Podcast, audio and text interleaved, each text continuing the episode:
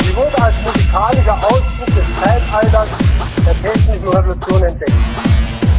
Dabei wurde übersehen, dass der Gegner diese Art Musik ausnutzt, um durch die Übersteigerung der Beatrhythmik Jugendliche zu Exzessen aufzuputzen. Der tägliche Einfluss solcher Musik auf das Denken und Handeln von Jugendlichen wurde grob unterschätzt. Niemand in unserem Staate hat etwas gegen eine gepflegte Beatmusik. Sie kann jedoch nicht als die alleinige und hauptsächliche Form der Tanzmusik betrachtet werden. Vorwärts immer, rückwärts nimmer.